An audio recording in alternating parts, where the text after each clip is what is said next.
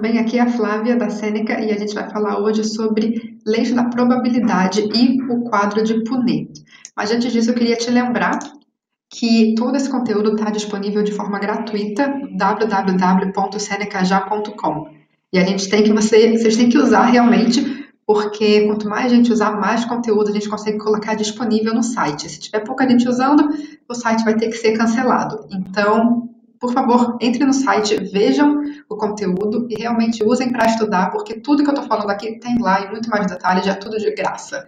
E se as pessoas não usarem, não tem por que a gente fazer. Então vamos lá e usem o site, compartilhem com seus colegas e com seus professores. Então vamos lá. Lei da probabilidade. A probabilidade é usada na genética para prever os genótipos de fenótipos de um ou vários cruzamentos. Lei dos produtos.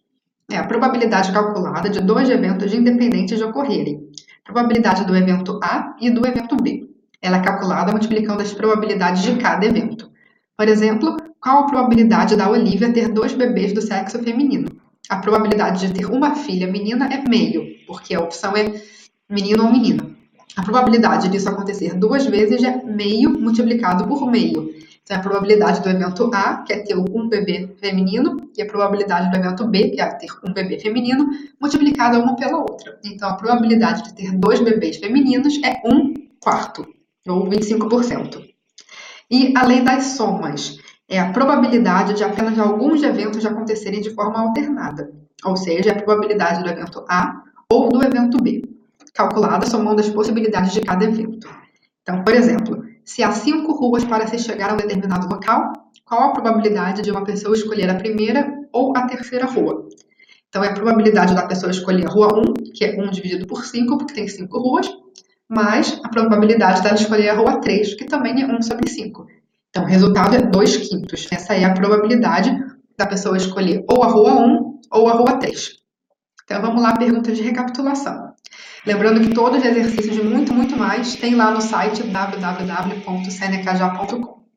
Então vamos lá. Em geral, qual operação matemática usamos para calcular as seguintes situações?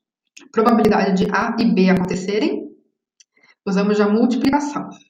Probabilidade de A ou B acontecerem, usamos a soma.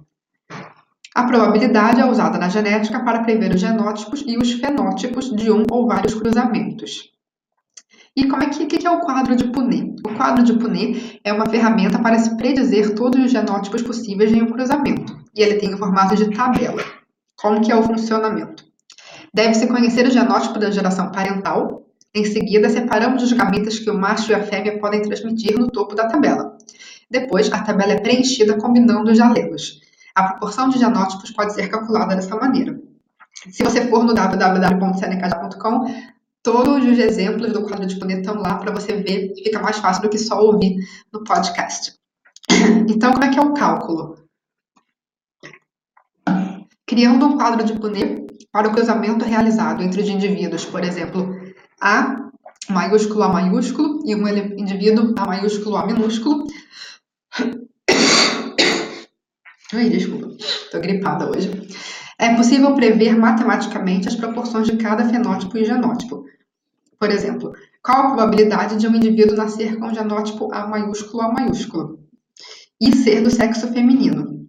Como os pais são A maiúsculo A maiúsculo e A maiúsculo A minúsculo, a probabilidade do filho ser A maiúsculo A maiúsculo é 1 meio. E a probabilidade dele ser também do sexo feminino também é 1 meio.